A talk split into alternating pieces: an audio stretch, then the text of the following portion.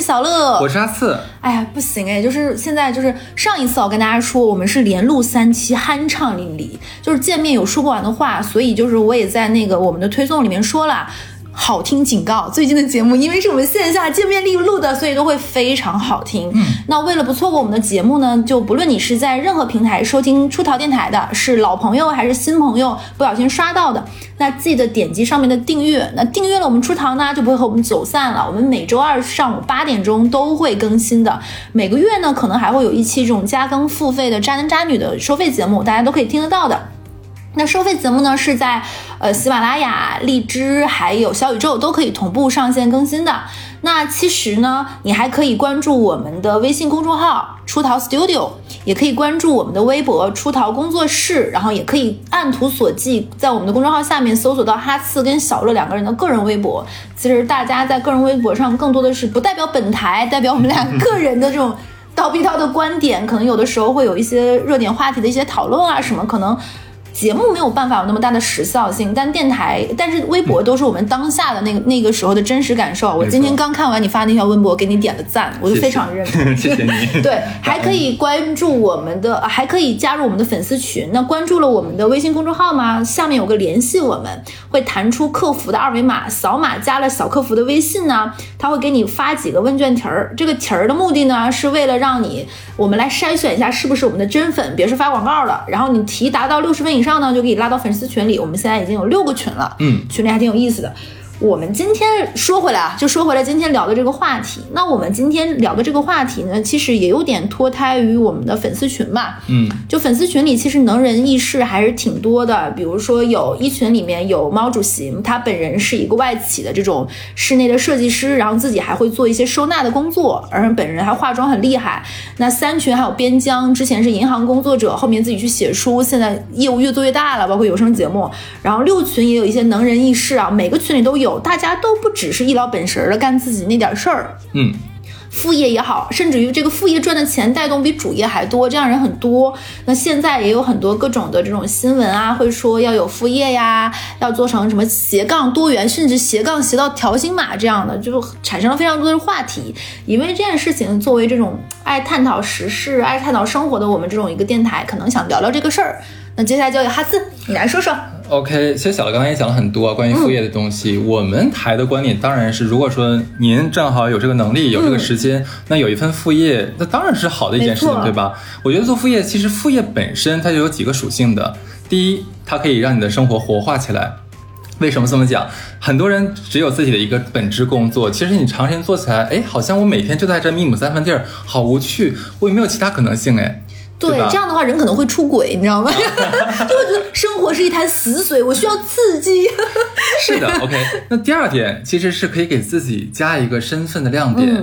呃，像有的时候我们出去玩啊，认识了新的朋友，你介绍自己的时候，那我我可能只能介绍说啊，我就是一个做投资业务的。人说啊，那你还有其他的？我觉得啊，那样大眼睛看着我，我觉得大眼睛看着人家，我也不知道该说什么，其实蛮尴尬。如果这个时候我说啊，我又有做自媒体，关于什么什么什么什么类型的。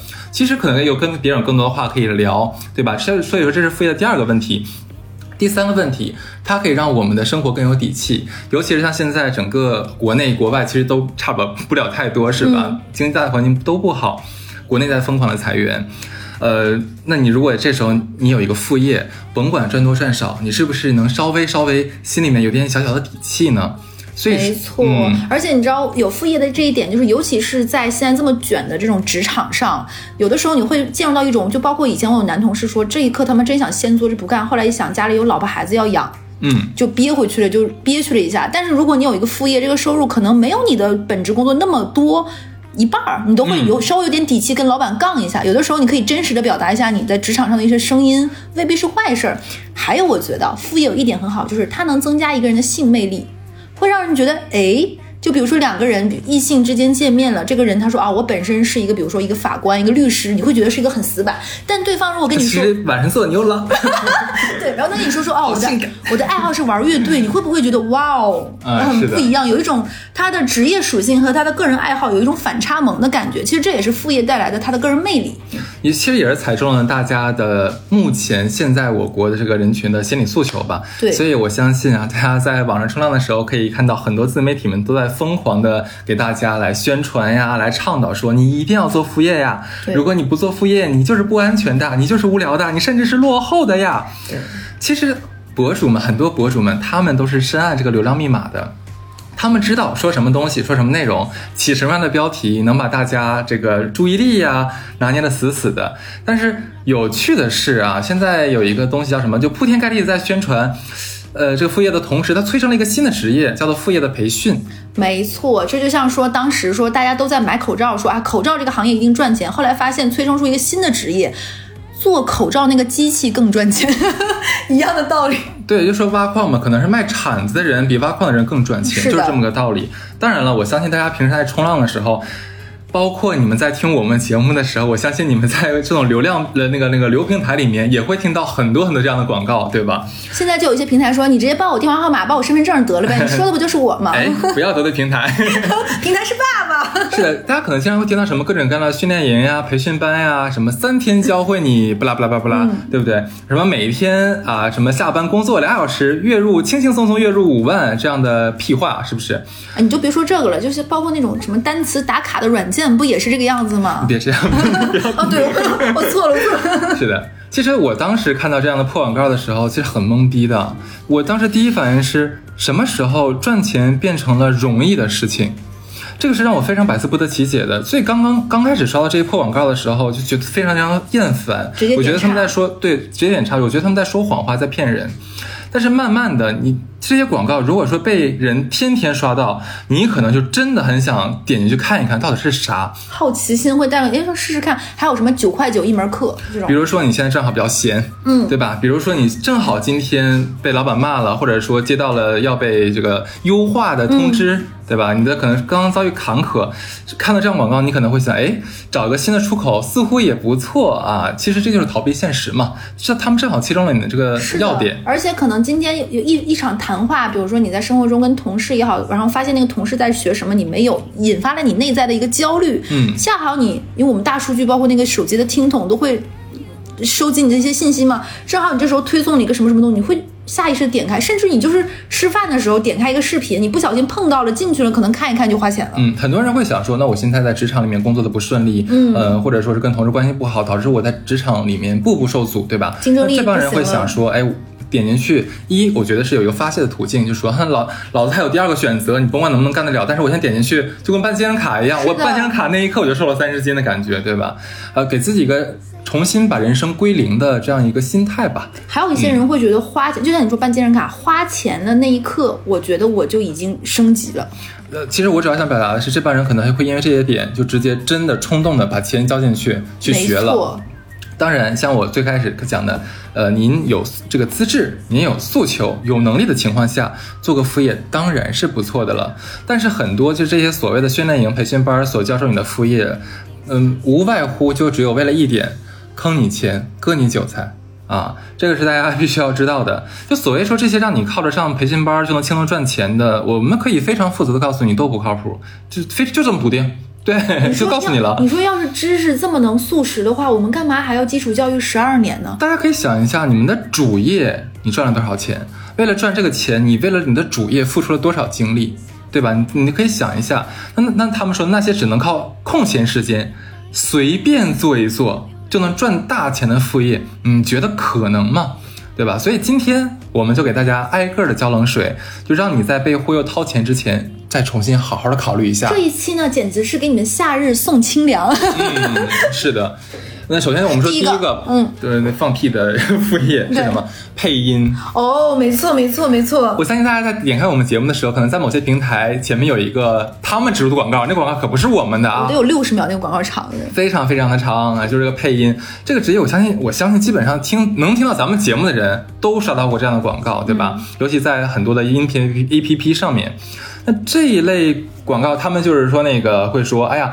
你报了我们这个培训班，我们教你这个普通话，我教你绕口令啊，让你觉得，哎呦喂，好像这个配音也挺简单的嘛，是不是？我感觉入门也不难，我觉得那我也会说中文，我这个把这普通话再精进一下，应该就没有问题了。我觉得我能行。但是他们就是用这种方法，让你在最开始的时候就觉得，哦，这个东西蛮好上手，我应该可以。那我我既然可以的话，那后面我拿这个赚钱，应该是顺理成章的事情，对不对？就在你觉得你行的时候，他们就会抛出第二大杀器，跟你说。你要做配音呢，你自身条件是一回事儿，但是你的录音设备是最重要的。你自己只占三十，那个那个设备占七十。你如果没有好的设备，是你是录不出来的。你这样的声音有什么杂质啊，或者音质不不理想啊，没有人会用你的声音的。你必须有个好的东西。我们这边其实就是懂你们这个需求啊，给给大家准备了巴拉巴拉巴拉牌牌子的这个全套的录音设备啊，对吧？这个反正是跟你说完之后就说，你呀在我这学。在我这买，对吧？后面你赚钱啊，轻轻松松，就更可。这个你觉得已经很离谱了吧？他们还有第三招，在你买了这个机器，呃，买了这个设备了，是吧？然后也学了绕口令了，他们会说，你这个你不能这么天真呐！你要想真的那个那个拿这个赚钱，你要懂得去宣传自己。你要知道，像现在这个职业多火，大家都知道这个好，你不把自己凸显出来，你不把自己宣传出去，人家怎么能知道你呢？所以说，你真的得花点钱去宣传自己，去推广自己。我当时就听到，就是整个一离谱，就整个一离谱。对啊，其实我们当然这里也要说啊，因为很多呃在听我刚刚说到这儿的朋友们，应有些人可能会有反对意见，因为他们可能在早些年的确是用配音赚到一些钱，嗯，没有问题，这个的确是。但是什么时候说什么时候的话，你到二零二二年了，对吧？这个行业早都已经。基本上饱和了，因为太多人了。我要举手说啊，嗯，我身边真有因为学这个东西被骗到钱的。我跟大家说一下他的心路历程。我在录这一期在问他，首先会进这个套的人，第一种就是声音挺好听，平时被人夸过的人，就会说，哎，你声音很好听，哎，或者是说大家在做甲乙方 social 的时候说，哦，你每次给我发语音，我都觉得声音很不错。大部分会进这个。也不能叫套儿吧，就是陷入到这个学习的这个怪圈里的人，都是因为底子还不错，感觉能够一够的。再加上我问过他，他什么时候动心的？他说他特别喜欢刷抖音，抖音上有一类视频是那种配音的，嗯，然后有一些会说什么一个配一个视频，他会告诉你，呃，什么三十块钱的声音是什么声音，三百块钱的声音是什么声音，三千块钱的声音是什么声音，然后那个人，然后他也会跟着这个语气模仿，发现，哎。其实我的底子是能够达到多少多少的，觉得不错，可以试一试。然后呢，他当时给我发过，因为很多人都喜欢玩王者荣耀嘛，王者荣耀里面有妲己的声音、金克拉的声音等等。哎，金克拉是啥？忘忘就随便了，就里面各种声音。话费。就是各种声音，它其实。嗯，底色上就是模仿的惟妙惟肖，但是大家想起来，是不是有一段时间大家说过什么？大家看一个歌歌唱比赛，那种业余级的选手虽然很好听，在听到专业歌手的时候，你发现哇，王炸，对不对？对，这是不是有本质上的区别？门槛上还是有一点点的。那我们作为门外汉，之前大家夸奖都会说，哎，真的挺还挺好的，你是挺像的，对对。但是跟专业上会差一点。他当时说他要学这个课呢，我也提醒过他，我跟他说。我说是你要小心点，这里面都都是有各种让你花花钱的暗门。他说我知道的，肯定是让我买课各方面。他说我看了那个课九块钱十块钱，这个钱无所谓。嗯，他的心理防线在这件事情，他没有想到你刚才说的那种让你买设备乱七八，就是他防了 A 没防了 B，结果人家那个骗子，人家之所以能做这个，对啊，就是他就是跟你的心理玩了一个那个战，最后他还是他最后买了那套设备也花了两三千，但是他并不觉得自己被骗了，因为他觉得就跟当年安利一样，东西是我的。就是我最起码没吃亏，这套设备是我的，我有在用。他的心理自己完成了闭环的心理建设，他也没有觉得到最后呢，他有没有因为这件事情赚钱呢？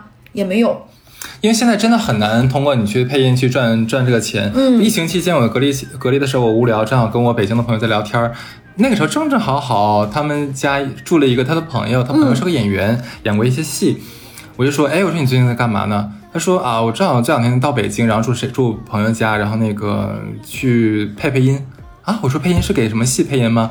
不是，你知道是给什么配音吗？给什么？密室和剧本杀。哦，这个这个我听说过，这个我知道。就是我先说，他也是科班出身，是吧？是咱们中国那三个影视院校的毕业的。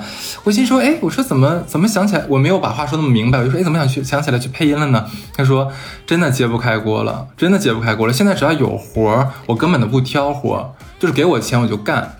大家想试想一下，现在已经是这样，就是专业选手都已经下场去干这种，就是这种比较，呃，可能以前我们觉得这怎么可能请专业的演员去配音呢？活吗？这是对吧？这个东西不需要专业的吧？现在都已经是这么卷了。你想想，我不知道你怎么能跟这些，不管是影视院校还是传媒播音院校的这种专业的毕业生去抗衡。所以说，大家真的要考虑一下这个现状。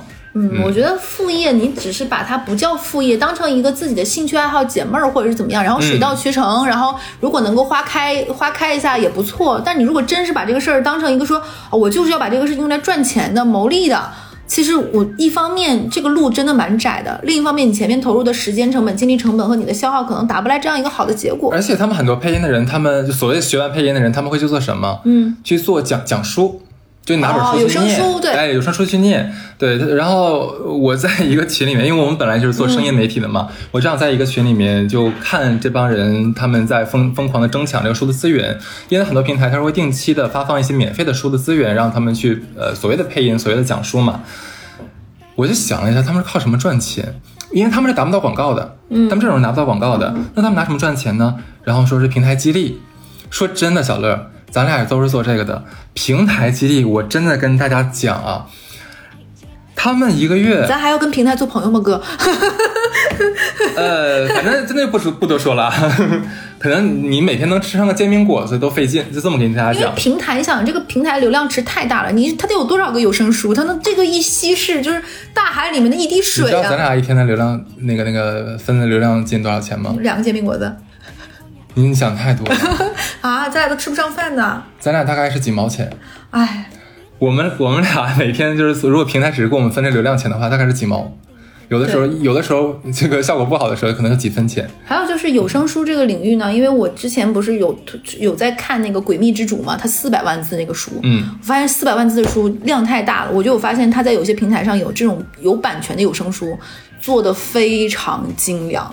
是非常非常精良，但它的量其实也就那么多。但你要知道，就是你说做的很精良的，他们一般都是有 MCN 公司的签约的，是的，人家是有一套一整套的人去帮你来去策划、去完成一些后期包装，甚至很多角色不同的，它是对这个真的是挺挺大量的。OK，说完这个，我们说第二个坑爹的货啊，就是视频剪辑。哦，这个真的还有说。你们在某音啊、某书啊上面应该看到很多，对不对？哎呀，就是这么跟大家讲，就你想临时抱佛脚去学这个剪辑技术去接单，呃，那你就是在想屁吃。嗯，就在想屁吃，就请大家诸位，呃，这样子，我们可以，你可能觉得我们是说说的可能不能直达你的心里面去，你们可以这样子，你们试一试着，就是在领英上面对吧？领英那个那个那个软件上面去搜一搜正规公司的后期，你去跟他们聊一聊你的想法。啊，你问，你就可以问问他们，你说，哎，你们是不是科班出身啊？你们学了多久呀？每天工作状态是什么样呀？要做到什么程度才能拿出去赚钱呀？你把这些问题，你去问一问正在这个行业里面本职工作就是这个的人。领英的人过两天会来投诉，因为我们这期节目骚扰他们的人多了。他们平台很喜欢这样的，因为他们这样能盘活他们那里面的人有道理。对他们就做这个的嘛。就是，而且，而且最重要的是啥？你再问一问已经入职的，在他们这个行业里面专职的这个普通的剪辑师的薪资水平，我可以跟大家讲，一般就是小公司一般来说是不过万的，啊，你可能剪了那么一两年的，可能将打将一万左右，嗯，就是这样的一个薪资水准，这这这还是人家专职后期每天忙得脚打后脑勺，而且后期是巨累巨累的工作，没错，非常非常的累。你想剪个片子，你想说每天我今天下班了，我回去剪个一小时吧，然后我轻轻松松月入过万，你想啥呢？这个事情我特别的有，我插一下说，我我这个地方想说什么呢？因为我之前的工作经常会拍一些片子，嗯，首先我先说两两点拆开来说，第一点，这个事情要基于兴趣爱好本身，嗯，不一定是说你真的要报什么班学的，就比如说我们电台的后期帕特里克，嗯，他没有学过，但是本身他的个人。爱好在这方面，他喜欢在这方面，对他而言，这不是一个杀时间，或者是说，啊，我很功利的要干嘛？就像有他以前会帮我拍照，路上就有个人问说，哎，你在哪里学的？你在哪里怎么？其实他也没学过什么，就是个人兴趣爱好，慢慢慢慢积累，达到了一个磨到了一个程度。嗯，这是一种。那我觉得这还蛮好的。另外一种就是我刚刚说的，因为我之前会经常公司要拍一些这种片子嘛，去剪片子。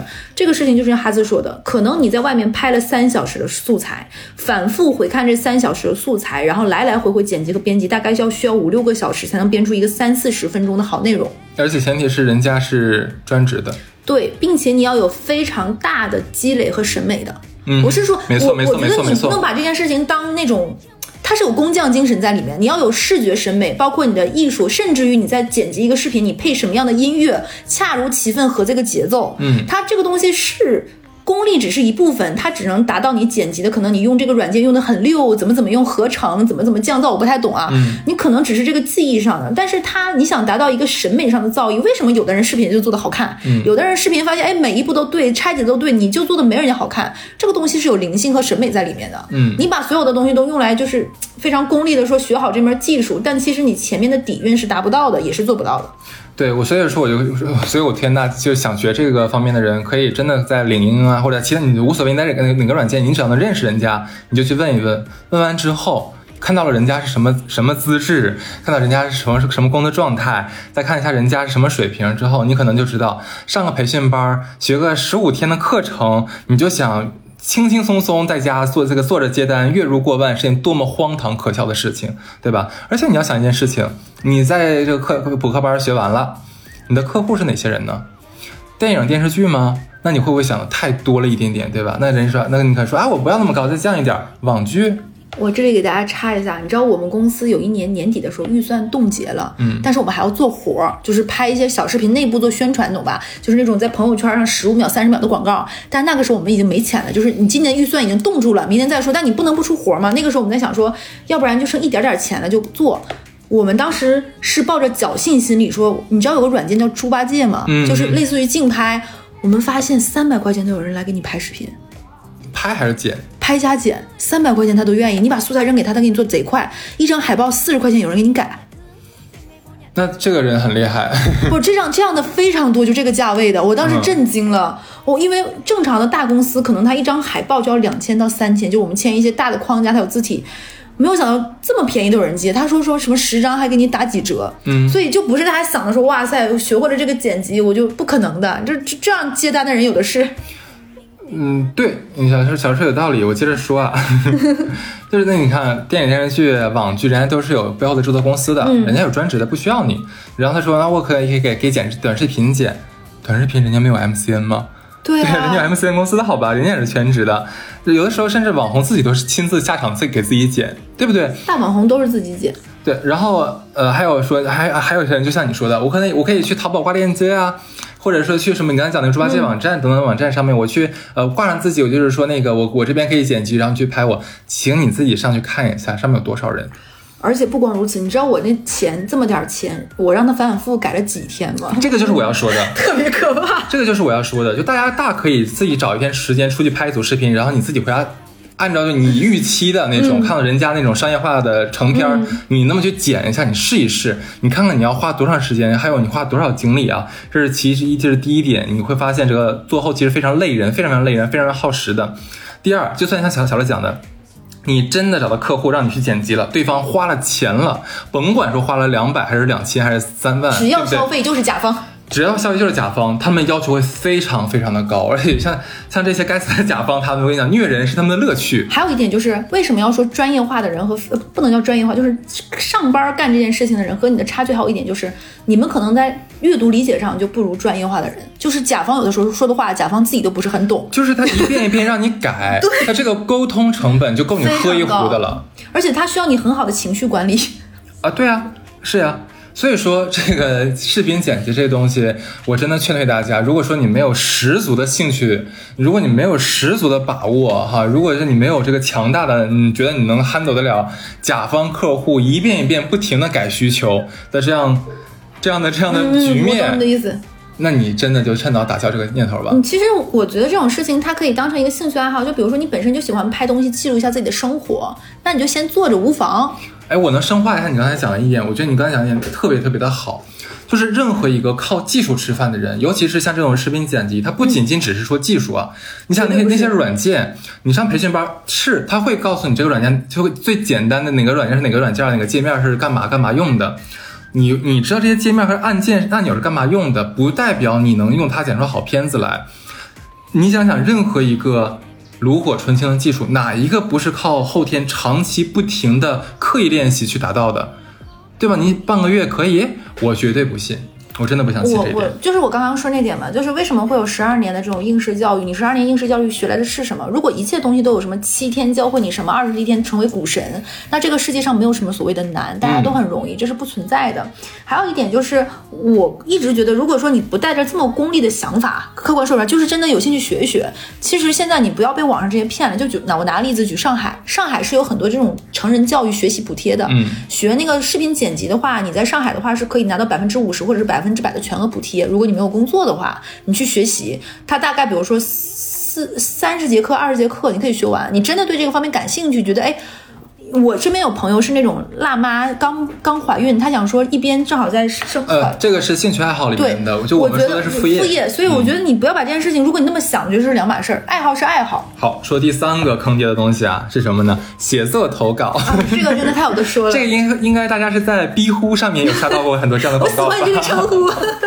对，早年啊，的确是很多人靠着平台红利是赚过钱的。嗯、我们要实事求是的来说，但是到了今天的二零二二年了，这个红利早就没有了。对吧？你像你六年前听到过的互联网红利，你还想着六年后再上车占便宜，会不会多少有点显得天真一些呢？对不对？就写作投稿这种东西，就是呃，比上面两个说的还要扯淡。为什么？毕竟你配音啊、剪辑啊，是需要你有技术傍身的。但是写作，只要你会中文，只要你认字儿，你能把那个字儿在键盘里打出来。其实理论上你就可以，所以说它的门入门门槛是非常非常的低的。一切行业门槛越低，竞争越激烈。这句话请记住。就当你去上这种所谓的这个训练营，他们叫训练营，嗯，他会告诉你一点简单的这个写作套路，呃，教你怎么行文啊，教你怎么个编逻辑啊，教你怎么起标题吸引人。你的确会学到一些东西，但是呢，就是我想问一下，就这些皮毛，你的客户在哪里？什么样的客户需要你的稿子？啊，我想问问这个东西，大家有没有想过？那就算你写的不错，你真的去投了，大概率啊，大概率是石沉大海，因为对方可能大概率的事情是骗稿。我怎么说呢？你要是想学写作，我个人觉得初中加高中的语文课就够了。你如果你当时没有练好，我就是这个意思。你高考做了多少分，对不对？你自己想一下。就是你真想把语文这件事写好。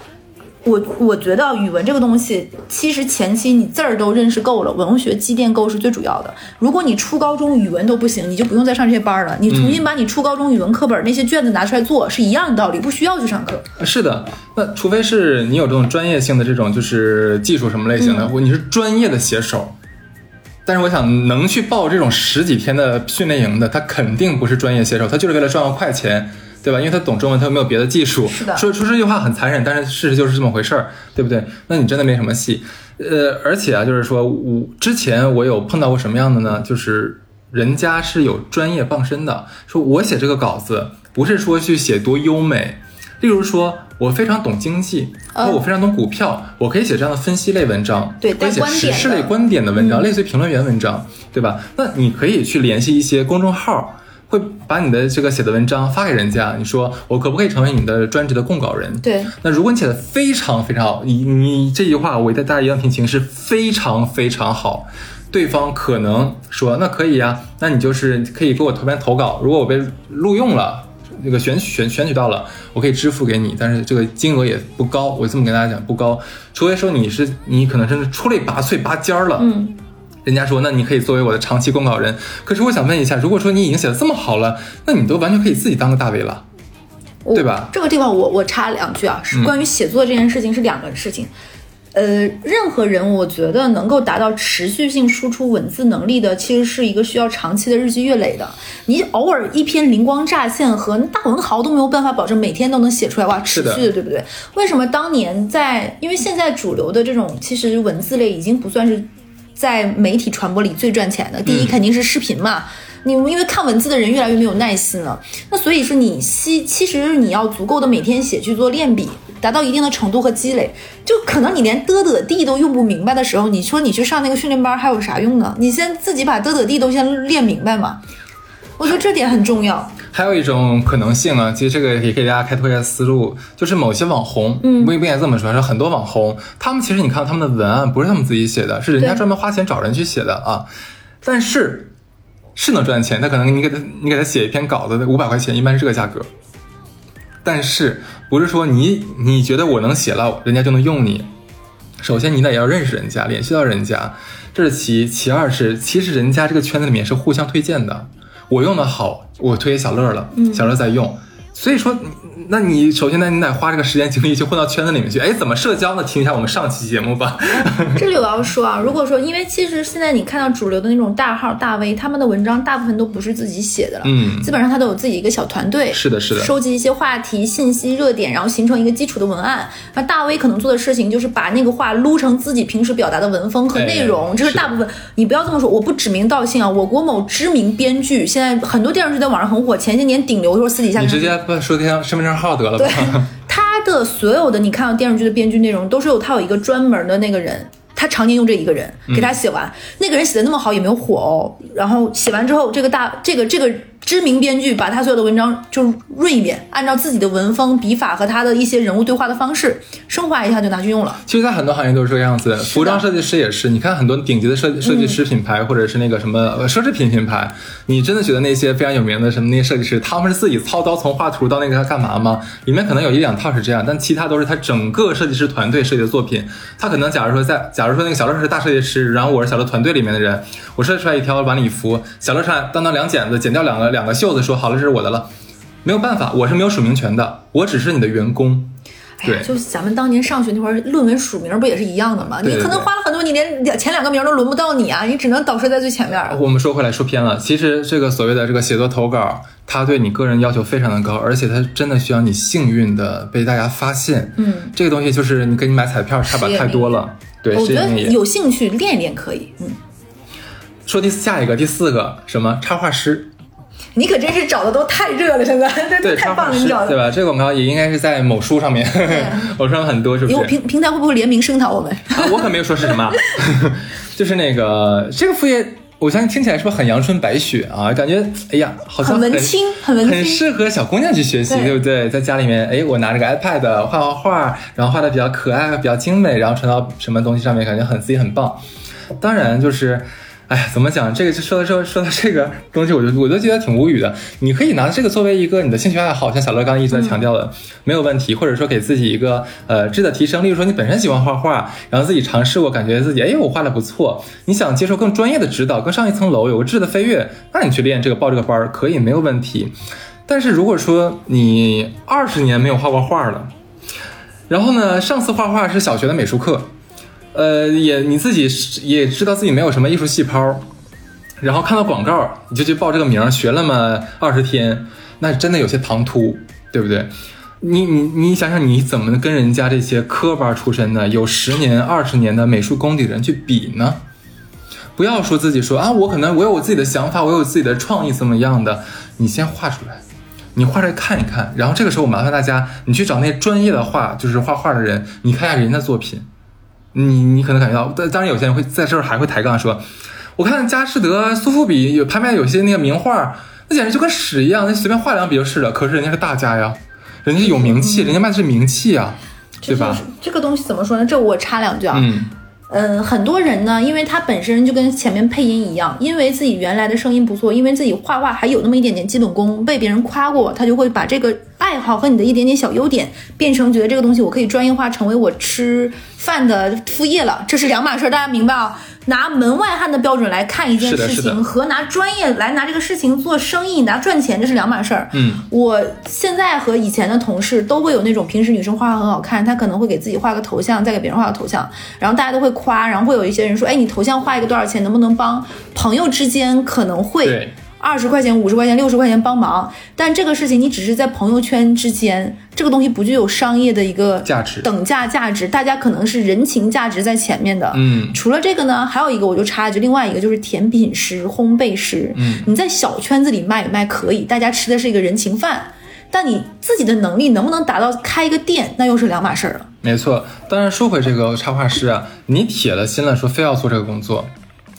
我个人建议是，你可以自己先给自己开一个这种社交账号，在小某书上面，对，或者在其他的都可以，没有问题。你把你的作品啊，每天或者说你画完了，你就立刻传上去。一呢是给自己攒一个作品集，第二呢也是给自己建立一个别人能看到你的渠道。嗯，如果有一天你的才华，你如果你真的有才华，你的才华被某些人看到了，被你的伯乐看到了，也许你就有了商业价值。但前提是你你想能做这些事儿的人，他本身是要有热爱的吧。如果说你只是为了看到广告，哦，原来有插画师这个职业，哎，我是不是可以拿这个赚一桶金？那那你我觉得你就歇了歇菜吧。我这个地方插一个我有点唏嘘的，也不能唏嘘，就是感慨的，就是你也知道上海这边的学历有多么的内卷。嗯，我也有一个现在同事，他是自己还是学那个师范类美术的，他也在业余接一些，比如说给别人的那种嗯婚礼做个什么呢，就偶尔接一两单，非常零星的。他跟我说，我说那你后面有没有想过专门做这个东西？他说。他说：“你知道有多夸张吗？现在上海随便找一个做这种美术插画的，学历都是一长串的，什么纽约大学什么什么专业，什么什么都是拜师于什么什么门下。他说这个行业都已经是到这个美商程度，圈子的，是的，都到这个美商程度。他说就当个爱好好了，感觉真的好泼冷水这一期。没错，那说一下再泼第五个冷水啊，就是读书拆书。这个我觉得你更有经验吧，不如你来讲这个吧，读书拆书。”嗯，我先说一下这个读书拆书，应该是现在，因为大家在这个知识付费的年代，尤其是像某一个 A P P 啊，就我就直接报名吧，就得到这一类的，有学习内卷，你知道吗？就就某道，就是就会刺挠，就觉得我是不是没有学习，我没有读书，我我我就落伍了，我得看，我要没有这个精力，因为看一本书嘛，你最起码要四五个小时，就我都说，比如说阅读算快的了，要四五个小时。那些很持续阅读的人才能保证什么一周看完一本有含金量知识点，我们就不说漫画了，那都不要说什么相册的。所以说，这读书这个东西是有杀时间的门槛，是很奢侈的一件事情。那很多人又有这种知识焦虑，他又看不完一本书呢。就流行起了一种视频，或比如说二十分钟、三十分钟，我带你读完一本书，把这个知识给你拆解好了，连这个东西到底讲的是什么、什么背景、作家是哪儿的人，表达当时的什么什么内容，然后它带来什么升华，然后再带你读一两段里面的经典文案，一起剖析，对吧？我套路都给你们拆解完了，大家一看，哎，这他妈不就是我们上学那会儿做阅读理解吗？对吧？就会觉得这事儿也没有多难啊，读书拆书是。哎，可以赚钱，然后会，尤其是小某某某某小某书上这一类的特别多，然后一这类的人跟你说说什么，我靠这个赚了多少钱，怎么怎么样。我我非常想笑的人是非常想笑的是，因为我自己我所在的大学图书出版行业是非常好的一个专业，所以我认识很多这个行业的人，也有一些朋友问我说愿不愿意做，因为听说我在做自媒体，可不可以做？首先我心里啊，我自自己这个人对自己几斤几两，我知道我不配，嗯，就是我不是一个。专业的文化从业者，我的文字和语言素养，我觉得达不到去带领你读一本名著这个的程度。嗯，其实真的想要做到一本好的读书拆书，是需要对你的文化积淀非常高的。没错，你拿兴趣爱好说，我拿写一篇嗯阅读理解、观后感的这个心态来看，拿这个心态来读书，你会读得更认真。但是想要做一个好的读书拆书，你真的出一个二三十分钟视频。其实对你的个人前期的文学素养、视频剪辑的能力，包括内容的提炼的要求非常高。它甚至不仅仅只是文学素养。你假如你读一本书的时候，它可能牵扯到这个里面书里面的当时的历史背景。是的。为什么这个作家在当时会写出这样的文字？它背后发生了什么事情，对吧？那都是有要求的。你不是说简单的，你只是把目录重新扩展一下，对对吧？你你想一下，大家可以在很多这个这个流媒体平台里面看。看到很多这样的号，但是真正好的有几个，就那几个，而且他人家都有团队的好吗？还有就是他可能都不是一个人侃侃而谈，他可能是两三个人，大家切不同的角度。因为你读书只是你个人，就像一千个人有一千个哈姆雷特一样，所以看书这件事情它是有一定的门槛，这是第一点我想说的。第二点就是。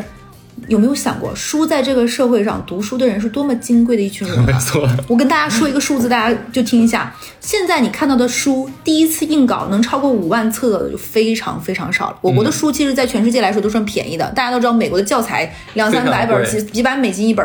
国内的一本书平均大概在五十块钱左右，三十八到六十八，你可以看到一本书。一本三十八到六十八的一本书，平均首印不会超过五万本。嗯，你想一想，他能有多少钱用来做投放和广告呢？是的，没有多少个出版社会跟你说说，你能帮我做一个什么读书拆书，我给你多少钱？基本上这些图书公司，他们能够给你一张他们自己出版社的一张券，说你下次买书兑给你，这都算是顶大 V 的了。给你一张什么三百五百，还限定是哪些书的。甚至于给你免费寄点书都算是顶大 V 能做到，因为书真的不赚钱。没错，编辑出一本书，如果它是一本一本国外的书，从这本书在国外大家得到不错的口碑了，国内的人都说啊想看想看想看，积累到这本书版权买到国内引进来，定了哪个出版社，我校稿、印刷、审核再出一遍一遍到发行印这五万册，一年时间。嗯，整个一本书的制作周期非常长，同时盗版也要抗衡，有很多很多。其次呢，这本书出完，你想，就算这本书卖五十块钱，他一本书拿出一块钱，五万本才五万块钱，对不对？营销费用五万块钱，营销费用得分给多少个人？嗯，你说你能占个多大的头吗？所以不具备的。还有就是说，你顶流顶流的，他才能够说送这个出版社一点点书。你说你能得到啥呢？你什么不可能赚钱的？因为书这个东西在这个社会上就是奢侈品，有多少个人在看书呢？网红咖啡的可能更多吧人。我觉得如果你本身就具备非常好的这样的素养，你很有文化，对吧？你很有文化，你表达欲很好。那你可以尝试着去切入这个赛道，那因为这个毕竟你的热爱在里面，你可以做做，可能你会做出来。我我，那如果你这样做的话，我可能也会祝愿你，对不对？嗯。但是如果说你只是看了某某某训练营，对吧？什么什么小小培训班，你说，哎，我是不是也可以进去穿什么整整一桶金呢？里面里面教你很多窍门、捷径、快招，那你可就歇歇吧，真的歇歇吧。大家不是傻子，你说话什么水平？一说话，一看你就是没有什么文化，硬要讲这种，大家可能立刻。轻则划过，重则给你拉黑，真的。我曾经有一个朋友，那个朋友他做了这种类似于读书拆书的一个微信公众号，因为是朋友呢，我就给他点了个再看，你知道吧？我点完再看呢，我另外一个朋友看了我的再看之后呢，就过来问我说：“这是你们家哪个小学初中生的亲戚的公众号吗？你还给他点了个赞？”然后我也很尴尬，你知道吗？我说：“哦，好朋友，我支持一下。”就是这个东西呢，你我我觉得你要是想把它作为职业呢。你可以先当爱好，你上来就辞职干这个事儿，真的是太莽撞了。我们来说下一个吧。下一个吧。好，说第六个泼冷水的是海外电商 和一件代发啊，这个东西，我看到这个，我我我，我当时看到这个，给我看笑了，真的。抖音这个铺天盖地的营销文案的时候，我真的就是笑的哈哈的，就是感觉我没有忍住刚刚。哎呦，我的天，我真是受不了了，这就就怎么就各家文案，你知道？就我总结了一下，什么曾经离婚被赶出家门的，创业失败的，中年失业的，有一天听到朋友在海外做电商赚了钱，就抱着试一试的心态进入了这个行业，结果没想到一个月就赚了五十万，现在已经有工厂了，月入百万。你有没有觉得这个特别像当年那个青楼步入步入青楼的女子说自己是什么原因？哎，不是，你觉不觉得这个文案他们可能找的是就上面写那种就是写作投稿的这些副业的人帮他写的？哎，还有很多微商也是靠这套的。我当年怎么怎么样，现在一下子就崛起了。哎，我是真的觉得真的太 low 了，这个文案真的太 low 了。你们真信吗？亲们，你们真信？真的很多人信，我不得不承认。你点开过评论区吗？我点开过。我我这么跟你说。这件事情我当时探讨过，就是最开始抖音很火那个时候，我是做过信息流媒体投放的，然后就很多这种做信息流媒体的广告的视频，视频公司会发一堆视频给我，我当时我说，我说我问你。这么 low 的东西你会看吗？嗯，你做这么然后之后，现实是告诉我，数据打我脸，就是越 low 越差劲的那些东西，然后流量值分发效果更好。下沉，对我当时崩溃，我就想说，好了，这公司打了我的脸。对，那么这个时候我们就要被问问这些被骗的朋友们啊，有几点大家思考一下，你跟着我们跟我们的问题思考一下，这帮人竟然都能每年净利润几百万啊，这种大老板是不是？哎，他们为什么要把自己赚钱的方法分享出来，给自己增加对对手呢？有没有想过这个问题呢？这是第一个问题。第二个问题，做电商是非常非常非常累人的，忙到脚打后脑勺。他们是哪里来的时间去给你开这个课的呢？这是第二个问题，想一下。第三个问题，难道是因为培训班赚钱比电商还要多，所以他们才有这个培训班的吗？想一下，是不是？培训班听到这些要打你脸了，你们就是在抢我饭碗。就是，我就是来打击这帮骗子的呀。那第四个问题就是我没有听过什么工作是靠上课能直接上手的，呃，就包括北大毕业、清华毕业的，你入了职场，你是不是都要现学呢？嗯，对吧？所以说，那你高价跟他们、跟所谓的这帮人去学这东西，你真的觉得你毕你上完课你就能月入百万？我觉得挺离谱的吧。那第五个问题就是国内的电商，你尝试做过吗？好做吗？就国内，你每天打开淘宝。能看到的东西你都搞不清楚，那国外的这个消费习惯啥的你懂吗？你出国考察过吗？你真的了解外国的这个消费习惯吗？这几个问题大家请仔仔细细的想一下。所谓的这些培训班，他告诉，哪怕他会把这些我我上面给你问的这些问题全部给你做解答，那请问你有验证过他说的是对的吗？当然，如果说您有钱，您有闲，愿意去有这个试错试错成本，想哎万一是对的呢？可以。那没有问题，去尝试一下，也许会这个这个这个给你打开一个新的门，这个也也说不准。但是我真的觉得 不靠谱。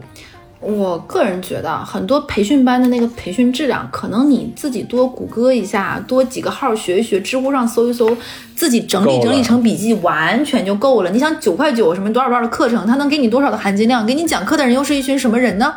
有这个时间精力的人，他也不会就那么厉害的人，也不会有这个时间精力给你讲这个课。你自己花时间去学习磨，达到一定程度之后再去，哎。冰，你就会亮起来。就很多人就会被一些广告洗脑，就是说说你现在还在等什么？快来跟我学习吧！然后就觉得，然后就哒哒哒哒点击购物车就下单了。但这个东西达到的其实它不叫知识，你只是得到了一些非常纷杂的信息，然后带给你更多的焦虑。当然，的确是有人靠做海外电商那肯定有赚钱，肯定是有没有问题。毕竟咱们中国人嘛，经商大国，对不对？多呀。对，但是我没有看到这帮人开课。我真的没有看到这帮人开课，而且以咱们中国人的这个经常灵敏度，一旦发现是个蓝海，肯定是瞬间涌入啊，短时间内直接把蓝海给你搅成红海，准准确的说都不能叫红海了，一个岩浆。真的，你确定你到这个时候才想起来报班去学习？呃，上车太晚了吧？对呀，而且你专业的运营能力都没有，你手里也没什么钱，你真的要冲进去吗？对不对？我觉得大家，我们还是劝退的。对，这个有点太有点一时冲动做那个分母了。嗯，是的，是的。OK，我们说拍下一个，第七个，来吧。什么呢？摄影师。啊，这个也确实是。很多人觉得说，哎，我买了个相机，哎，我就是摄影师了，对不对？对对对，有一个镜头，我就是摄影师了。就感觉门槛很简单啊，是吧？就像很多人去券商开户去炒股，就觉得我只要开了户了，那我就是股民了，我就会炒股了，我就懂金融了。那怎么可能呢？拜托，是不是？其实你只是怎么就你买了相机啊，或者说你能拍几张你自认为不错的照片，你可能是刚刚进入这个门行业都不能叫进门口。我求求你了，就是不好意思，我说错了。我觉得这个地方我插一句啊，很多人一直都没有搞明白爱好和职业这个东西的区别，这个门槛之间是有一个非常非常的壁垒的。兴趣是兴趣，爱好是爱好，职业是职业。拿这个东西陶冶情操和拿这个东西赚钱两码事儿。就我身边其实有很多摄影师朋友啊，呃，当然其中有一半我我要承认，他们的确是半路出家，没有问题。他们现在也成为了非常非常不错的这种商业摄影师，但是但是他有一个先决条件是什么？就是他们从业时间很早，他们是十几年前就切入到这个里面来了，对吧？那这个你想，人家那个时候中国的摄影师能有多少？商业摄影师能有多少？那个时候咱们中国的经济在蓬勃的发展，对这个行业是有大量的需求的。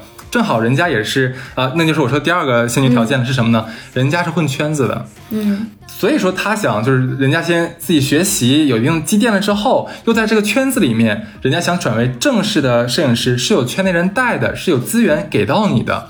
你现在呢，对不对？所以。就是我们说现在现在摄影师所谓是会摄影的人都已经非常非常非常多了，比你摄影好的人都没有拿着这个去赚钱，你还想靠这个去月入过万？你想什么呢？主要是现在呢，就是这个智能设备升级太高了，拿个手机拍出来大家都不差，嗯，所以这个东西就更考验，这个有点像刚刚我们说那个呃配音师各方面更可还有读书拆书，他对一个人的人文积淀要求非常高，所以你一张好的照片，它一定不是一个。简简单单咔嚓一个构图的一个技巧，这个照片背后一定有它的故事和底蕴在里面的。这个是需要更多的。为什么会有什么什么人像摄影师、人文摄影师、地理摄影师，对吧？有这么多的摄影师，是因为他前面有很非常非常多的这样的积淀和积累。这个照片是有情绪上的表达的，嗯，所以这个部分不是说你上几个课买个镜头就能得到的。我所以就又又回来那句话了嘛，爱好是爱好，职业是职业。我认识的专业摄影师，我跟你说，我们就在上海开开影楼的那个兄弟嘛。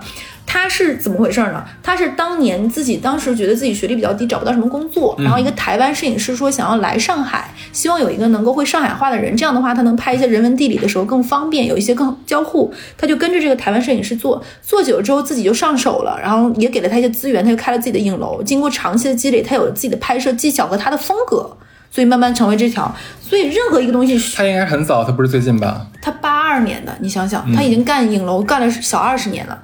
所以我觉得前期的积淀就不要把前面那个东西压得太短。就你比如说成为一个职业，在职业那个点之前面，你前面的积积累是要足够的。只有这个样子，你才能达到你后面一步步稳一点。如果你前面总是说，就跟减肥是一样的，你多快的减下来，多快会反弹。我上次是跟朋友就是费利克斯一起出去玩的时候，当时他带了另外一个朋友，一个小孩儿。呃，也不是科班的，就是自己没啥事喜欢那个，他他想做网红，他会给没啥事给自己拍照片嘛，什么东西，他自己认为拍的不错。那有一天正好我们仨一起吃饭的时候，呃，我我我哥们儿啊，人家就就是他另外一个网红朋友就想说，哎，我想周日找一个摄影师，然后那个预算是八百块钱，嗯，想找个就是好一点摄影师，然后八百块钱找个好一点摄影师，你听这个话，然后那个问有没有，然后就是我菲利克斯就帮问了一圈没有，这个时候这个小孩儿啊就说，我可以，你给我一百五就行，哎，不要笑，你发现没有一个事情，这个小孩儿人家是。是认识能帮他介绍活的人啊，这都已经很不错了。这都是已经认识活的人了，可是他就把自己的这个水平跟人家对方说了一下，人家说一百五我都不用你。因为你想想，你要花一天的时间拍出东西都是废片，有什么用呢？还要浪费一天的精力。对，所以呢，这个就是我真的就不用想了，这个完全就大家想的不要想靠这个赚钱了。好，说下一个，第八个。你知道有个飞叫什么吗？职业打假人哦，这个我也知道。这个是我在刷逼呼的时候看到的。那逼呼今天很生气。逼呼真的上面很多很多这样的广告，我真的很服气，你知道吗？我当时看到这个广告的时候，我都一惊。我说职业打假人现在都已经有这个联盟和培训机构了，让我大为不解，就是我不懂，但大为震撼，你知道就这个感受。就这帮人鼓吹赚钱点是什么呢？他们是按照就是呃教你说按照国家的食品安全法和相关的消费法规，呃买到了假货就是假一赔十这个呃勒索的先决条件，对吧？呃去去去，怎么讲？去那个呃怎么样？去威胁那些没有道德的暴力商家，你知道吗？他们把这个包装成一个你是在做做正义的事儿啊，你是用正义赚钱，你是没有错的，你就应该这么干呀。呃，这这这种行为，这里我要插一句，你知道我之前在贷款行业做过公关吗？在某逼呼上，还有一些小软件上，专门有一个如何和贷款公司抗衡薅羊毛的，比职业打假人更高一筹，就是他会告诉你，服气，就就是这个非常专业，就是哪些贷款可以想方设法不用还，专门有一些人教你这么撸口子，就有专业名词的，牛逼，是不是在职业打假人里面的细分领域？结果这帮人呢，不但没有撸到贷款公司口子，先帮这帮人撸了一下智商税。哎，说的特别好，他们就是韭菜，你知道吗？太逗了，我当时我看了一下他们职业打假人的教学的流程，大概是这么几步啊。他首先教你的是什么呢？教你一步一步的寻找，就是并购买假货，教你怎么去锁定市场上哪些商贩他卖的是有可能是假货呀，然后让你去购买它这样子。然后第二步呢，是要教你收集与客服人员的对话证据。这第二点，第三步呢是这个呃收集商家的资料，还有商家所在地的就投诉呃联投诉联系方式，然后让你教你怎么去投诉。这第三点，到了第四步呢，就是那个跟商家去协商赔偿。话术上的。呃话术啊，然后还有逻辑啊，等等等等。然后，当然最后一步就撤销投诉嘛，这样子。我本来以为这个这个一一单可能会勒索很多钱嘛，所以我觉得这就勒索行为啊。几十块钱估计也就。嗯，那比那个还能稍微多一点点。他们做的好的时候是一单可以录到四百块钱，就是大概是这个水准。当然现在职业打假人实在是太多了，就没有这么多钱了。嗯，有一点点奇怪的脑回路啊，因为可能存在这种所谓的冒号职业打假人多，可能就是一线城市的服务质量、服务水平和。各方面就是货货货不对版的情况变低了，你有发现吗？我感谢他们。就就就是不是有这方面原因？你知道上海餐饮行业专门有一群这样的人吗？他们会偷，他们会疯狂的跟食药监投诉，说这家公司的外卖跟我最后的东西不一样，这家本来没有什么什么的资格，他在外卖平台上挂了这个东西，疯狂的去跟食药监投诉，可能反复撸同一个店撸好多次，这样的方式，然后他们是能撸来钱的。是这样子啊，就是呃。说我们刚才说正不正义是行为这个这个事情，我我怕有很多年轻的朋友搞不清楚。嗯，你如果抱着打假的心，你想去为这个社会让这个社会更正面、更积极，让那些这个知法犯法的人越来越少。对你抱着这个心态去举报、去投诉没有问题，你可以。但是当你是想以此而谋利的，你是别有居心的，那你就不是站在正义的这一方了。你其实也是在。对你是在找，嗯，怎么说呢？你只是在做一个买卖，这跟正义无关。OK，这第第八个。那么我们说下个最第九个最后一个了，这个就不是副业了，但是跟副业相关是什么呢？看没看到很多这广告是考一个心理咨询师吧？哎呦我的天哪！是个那个人力资源师吧？啊，卖证呢，卖证呢，不用考试，不用上课就能拿到海外文凭，这种东西你们是不是刷很多？我是在。抖音上面刷到了很多，你这还算是比较就是性价比较高的，你知道吗？现在在朋友圈广告上会投那种十几万、二十万的在职各种奇奇怪怪的名堂的研究生。是的，我跟跟我直接跟大家讲，这些证书屁用没有，它没有含金量，它没有含金量，它没有含金量。就是你用这个破玩意儿，它是找不着工作，它是找不着工作，它是找不着工作的，对吧？你要想拿这个赚钱的话，那你真是疯了，你真是疯了，你真是疯了。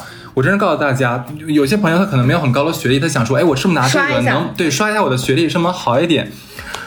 除非说你已经在一份工作里面了，然后这老板说你想晋升或者你想加薪，你必须有一个本科学历或者有研究生学历。这个时候你混一个水学历可以没有问题。这个时候你去买一个这个这个呃所谓的海外文凭可以，只要你老板认那就行。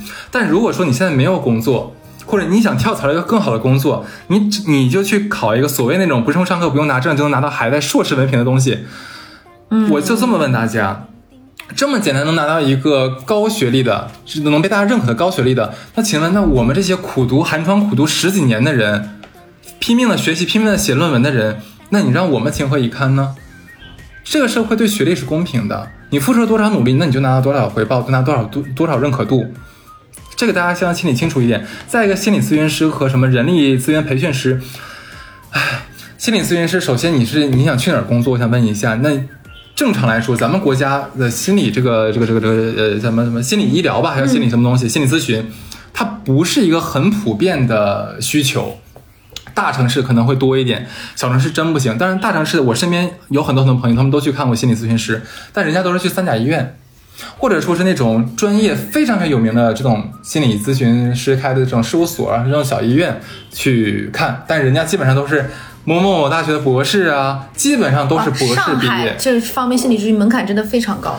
呃，对，是的。那还有一些可能是在网上，对吧？你挂一个说，我也可以给你做心理辅导。可是你看一下人家的文凭和履历，哪一个不是心理学专业的名校毕业的，或者哪一个不是有过相关就行业积淀的人，甚至从业多少多少年这种的。对呀，如果说啊，我我啥也不会，然后我就我考我反正我考了一个比较水的证，我来给你做咨询吧。你咨询啥？能你能说他什么东西呢？就是又回到了你前面那件事情。有的人觉得，哎，大家都说我情商很高，会聊天，是不是我就适合？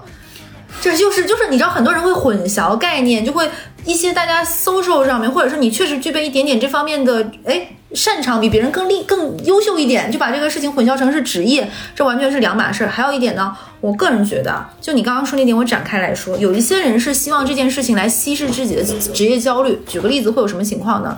在我们的职场中，职场中你会因为自己的一些硬短板而被一些岗位的晋升和各方面拒之门外。就比如说，哎，现在我们这边要升一个领导，得是研究生的全日制学历，还得是什么九八五二幺幺。或者是得是有海归背景的，在一些什么四大有过工作的，我才能晋升。他会被这些硬门槛没达到伤害了自己，会觉得那我是不是应该学点什么，想去亡羊补牢一下？但是你又劲儿使的又不对。你通过这种方式是解决不了这个问题。另外，就是在一些人在改简历的时候，你会发现有一些公司的时候，他会有一些制自己制式化的一些简历的模板，会让你填前面，后面有一个你的兴趣爱好、你的特长。有些人在这里的时候就会交流，尤其是我会收到微博私信或者一些刚毕业人说，我就没啥爱好，我也没啥特长。嗯，因为这件事情说我去学了什么，但这个东西和你具备职业能力是两码事儿。装点门面是装点门面，靠这个东西一技傍身是另外一回事。现在海归已经多到不能再多了，名校毕业的这些满满。地都是，你拿一个这种野鸡大学的学历，你糊弄谁呢？大家基本这些海外这个这个这个这个野鸡学历啊，都是发生在那什么呃英美澳加这些这些国家，这些国家留学生有多少？你随你只要报出你学校的这个野鸡学校的名儿，你看看人家怎么看你就行了。嗯，大家一下子就明白这个学历是怎么来的。对，OK，基本上今天给大家说的这些东西啊，嗯，其实我们今天上面说的这些。如果你想当成是工作，我们要跟大家说，这些门槛都是很高的，它不是说是门槛那么低的。你一个什么都不懂的小白，想靠几堂课就冲进去，每天下班轻轻松松做副业，然后赚大钱，真的太天真了啊！呃，就是这些培训班，他们成立的初衷不是说真的培养你们能变成一个这个行业的呃佼佼者或者这个行业的参与者之一，他们就是来割韭菜的。对，而且其实，在现在这个现在这样高速发展并且多元的社会，大家的岗位是精细化分工的。经过精细化分工，大家明确了自己职能之后，对这个工作的精专业度的要求会更高的。嗯，因为我相当于尊重了专业门槛，那这件事情，所以大家越来越细分和尊重专业门槛，那对这个东西的专真正的专业度的要求也会更高了。这些可怕的骗子，他们其实专门收割什么样的人？专门收割做白日梦的人，等着天上掉馅饼的人，本职工作没有出路的人啊，想着吃免费午餐的人。但是你要知道，我们中国自古有句话：天下钱难赚，屎难吃。天下没有免费的午餐。对对的，我相信这个道理是在。历朝历代，国内国外都通通适用的，嗯，对吧？这个，嗯，就有的时候我们会嘲笑我们的父母，说这怎么能被骗呢？这种诈骗你怎么能信呢？其实骗子只是换了一种手段对付了下一波人而已。我那我们这里刚才说这么多假的副业，那什么？我在我的理解里面，什么是真正的副业？真正的副业是应该是你的专业特长加上你的兴趣热爱，这两热爱是在前面的。OK，那就是热爱加专业特长。对，我重新说了一遍，好吧？很多做副业做的成功的人，其实都是把自己的主业做了一次延伸，呃，在人家在本职工作里面就已经很深耕了，发现了自己的价值点，把自己培养成了行业的专家，嗯，而且不用花额外的时间，也不用从零学，人家大大方方的利用自己的工作便利，对吧？一方面就是不停的夯实自己的专业度，另一方面也在开拓自己职业的边界。那到了一定程度。人家觉得自己可以了，水到渠成了，那人家就去接私活，对吧？那去做个什么自媒体或者怎么怎么样都可以。这种是副业是非常非常好的。当然，如果你的本职工作没有什么价值，我们不得不说的，有些工作它就是没什么。甚至有工作就是很闲，你有大把时间。是的，承认这个实话吧，好吧，承认这个实话吧。那那那你怎么办？你可以拓展一下自己的兴趣爱好。虽然你虽然这个都需要你花时间啊，但是你做你自己喜欢的事情。就是，那你可能慢慢的就把你这个热爱变成了事业。像有的人，他可能以前在这个体制内工作，他觉得好枯燥、好无聊。我是个多么积极活泼啊向上的人，那他可能有一天去了这个呃加勒就是加勒比海盗去了，去了什么海边去做潜水，哎，潜水好好玩啊！人家可能一热爱就变成了这个。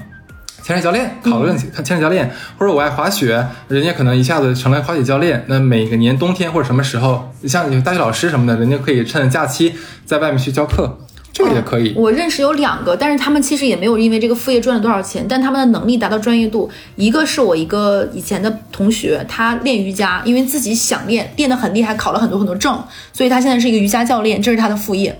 按课赚钱，另外一个就是学国标舞的一个女生，嗯，她是因为舞蹈跳得很好，最开始去舞舞房去学舞，学着学着之后，慢慢考了很多试，考了很多比赛，达到了专业能力。嗯，最后那个老师说，哎，你要不要跟我一起？因为上课是要有男女角色去练舞领舞嘛，就达到，但是也没有说这个收入到很高嘛，那个按课时。所以这种副业它是有两个前提条件的，这个才能呃一定程度上促使促使你形成后来的副业。最忌讳的副业是什么样呢？就是你在网上看到别人赚了啥钱，看到有什么广告，就是哄骗你那些文案，哄骗你说在家轻松赚钱，月入过万，对吧？这种东西其实怎么讲，大概率是失败的，没错，大概率是失败的，因为没有任何一种工作赚钱的工作是不需要专业度的。就是请你记住，每一种技术都有门槛儿，但是门槛低的价值就低。干的人就多，门槛高的价值就高，干的人就少。这一点，我们的世界是公平的。对。然后我最后说一下，我那两个，一个瑜伽教练和一个舞蹈，人家最起码都花了三到五年以上的时间，而且是非常非常频繁的去练习吧。是的，没错。OK，这一期我们给大家这个不能叫泼冷水吧，厘清一些。我在这里给各个同学磕一个。我们没说你呢，我们说的是那些骗子啊。可好了，对。所以大家一定要擦亮双眼去看这些、看待这些东西。也希望大家有能力的情况下，好好的去探索自己真正的热爱点在哪里，自己的专业技能在哪里，看看能不能拓宽自己的边界。如果能做成副业，我们真的非常替你高兴。对，其实现在有一个词很火，为什么？就是说长期主义为什么能火？就是因为这个东西在现在很稀缺。那我们也希望大家在热爱上也是长期主义的人们。好，加油，拜拜，拜拜。